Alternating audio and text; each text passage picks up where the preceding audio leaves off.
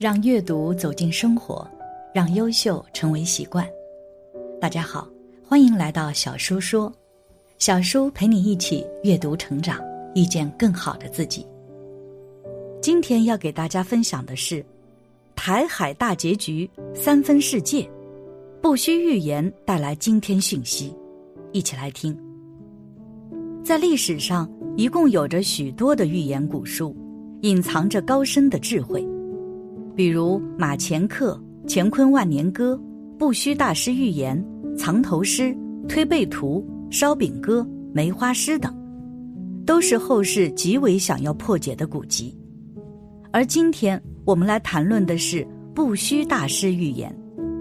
此书不仅讲述了详细的历史，还带来了一个很重要的讯息。引起了人们的思考。一，大师传奇的一生。首先，我们先来介绍一下不虚大师。他从小智力就超群，但是他并没有将这个能力用在军事、政事、经济上，而是在小的时候就开始研究佛经。十七岁就到了南路衡山出家，不过大师的父母并不同意。于是用婚姻来阻止他，让他娶了两位妻子。而大师与妻子只是名义上的夫妻，没有发生关系。几年后，大师就正式出家为僧了，开始了自己游历的生活。四十岁时，为报父母深恩，三步一拜远行五台山，一路饱受饥寒折磨，但初心不改。后来，他还去了印度、西兰、缅甸等地进修佛学。一八九五年，已经五十五岁的不虚大师在渡江时不慎失足落水，渔夫将他救起时，他已经命悬一线。后来，他被送到了扬州高明寺中，在此休养期间，有一天晚上，他忽然像开了天眼一般，看黑夜如同白昼，透过墙壁。看到了寺院中的僧人和远方的河流行船，从此如梦初醒，大彻大悟。一九五九年，历经四朝五帝的不虚大师圆寂于云居山，留下五色舍利子数百粒，舍利留存广东华南寺。不虚大师在圆寂前留下了一字遗言：戒。有人说，不虚大师一直活到了一百一十四岁。但是具体是什么情况，我们也无从考究，因为并没有相关的历史记载。不虚大师是近代佛教泰斗，一生为佛教做出很多贡献。总结来说，可以称之为传奇。不虚大师的一生，除了复兴寺院功德之外，还为后世培养了很多高僧。一九九三年一月十六号的时候，其弟子宣化上人。在台湾北桥台北县立体育馆讲解了不虚大师的预言。他强调，做人不能没有国，不能没有家，也不能没有自身。面对事情的时候要有自信。俗话说得好，信为道源功德母，常养一切诸善根。关于不虚大师的预言，在民间流传广泛，在当时也引起了不小的轰动。那么，不虚大师到底提到了什么，能够引起这么大的轰动？不虚大师的预言，其预言共十二节，对近代约一个世纪的历史讲得十分详细。最后一段描述了一个承平盛世，但却语言隐晦。前面大段内容看上去是在预言历史，实则为最后的一段坐垫而已。下面我们简要看一下预言的重要内容。第一个预言：云暗暗，雾稠稠，龙归泥土宿猕猴。三岁孩童三载福，月下无主水空流。万里烟波一旦收。指的是清朝的末帝宣统皇帝。第一句的“云暗暗，雾稠稠”。暗指慈禧垂帘听政的时候，给人感觉没有光亮。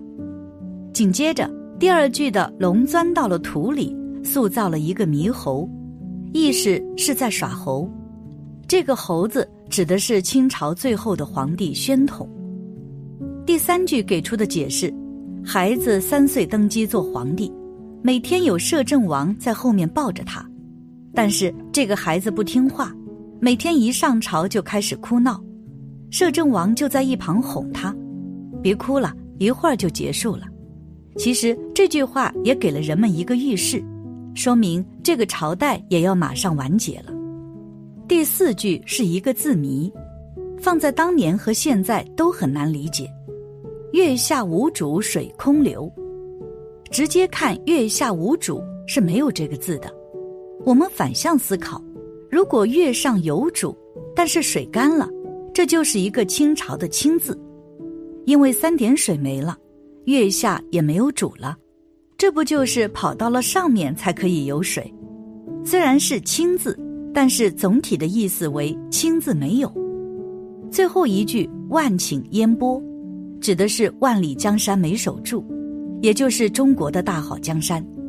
一旦代表两个意思，第一个是宣统的宣，第二个是很快结束，同时预示了宣统这个时代说结束就会结束，就像是烟雾一样转瞬即逝，也到了改朝换代的时候。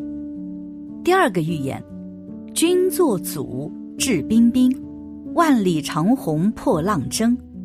黄鹤楼中吹玉笛，八方齐唱凯歌吟，旌旗五色换新星。第二个说的是一位历史风云人物孙中山。第一句“君作祖”，因为孙中山又叫孙文，后面四句都在说孙中山为了革命的号召而来，乘风破浪，四面八方都开始响应，有种风起云涌的架势。第三个预言，即是怀柔三十年变，岂凡人哉？昙花一现，南北东西龙争虎战，七八数定，山川粗甸。这里也有一个风云人物袁世凯，即为袁之头，三十年为一世，其凡人哉？即凯，点出袁世凯之名，称帝乃昙花一现。七八数定，军阀风筝十五年，一九一二年到一九二七年，民国初定。第四个预言：瀛洲虎，渡海狼，满天红日更昏黄，莽莽神州伤破碎，苍生到处哭爷娘，春雷炸响见晴阳。瀛洲虎，这个言其日本人在瀛洲那个地方。好像一只老虎似的，所以说瀛洲虎，渡海狼，等到来侵略中国的时候，比这个虎还厉害，变成一个狼了，无所不用其极，伤害了的中国人不知有多少，所以叫满天红日更昏黄，有太阳了，可是太阳不清楚，昏昏暗暗的，所以这时候就把中国变成莽莽神州伤破碎。中国这个土地叫神州，伤破碎。苍生到处哭爷娘，那时候的人都逃难，到处哭爷娘，找爸爸找妈妈的。春雷炸响见晴阳，春雷就是原子弹，这一个原子弹一响，那么见到太阳了，晴天了。第五个预言，是雨三分，有圣人出，玄色奇观，龙章其福。天地复明，处置万物；四海讴歌，应受其福。这是预言的最后一段，是百年预言的结束。最后有提到两个重点：三分和圣人。有人猜测是三个国家来治理国家，哪三个大国？这没有一定的。总而言之，由三个大国分治这个天下，管理这个天下。在这里。圣人又再一次被提及，玄色奇观，这个人戴着黑帽子，龙章其服，肩章上面有龙的标志，队伍也有肩章，在显眼的地方就会看到龙的标志。日月复明，就是天又正常了，太阳又露出来了。处置万物，就是说圣人来管理万物。四海讴歌。就是大家都歌舞升平、安居乐业，大家都过着快乐的日子，没有什么烦恼忧愁了。整体的意思是，圣人出现后会管理万物，四海讴歌，老百姓歌舞升平，不管在哪里都安居乐业。大家都过着快乐的日子，这也正是我们所期望的结果。同时，宣化上人也强调了，我们自身不能忘本，更不要为了争权夺利做出人心泯灭的事情。如果这样做，依旧走不上光明的道路，恐怕最后也不是一个好结果。以上就是不虚大师预言的重要内容。至于大家相信与否，可以自行争辩，因为预言这种事也不是绝对性的，还是要看自己个人的思想和行动。至于今年会发生什么，只有时间会告诉我们答案。而且，现代科学的发展也有未解之谜。所以，信与不信是因人而异的。因此，不管如何，我们都要以此为警示。如今灾难频发，危险重重，我们只要反省自身，从发心上去改变，人们才能够渡过难关，生活才会越来越幸福。但是，一心只为满足自己的私欲，难题只会更多。感谢你的观看。愿你福生无量。今天的分享就到这里了，希望你能给小叔点个赞，或者留言给出你的建议。别忘了把小叔分享给你的朋友，让我们一起成为更好的自己。还没有订阅小说的朋友，一定要记得订阅哦。我们下期不见不散。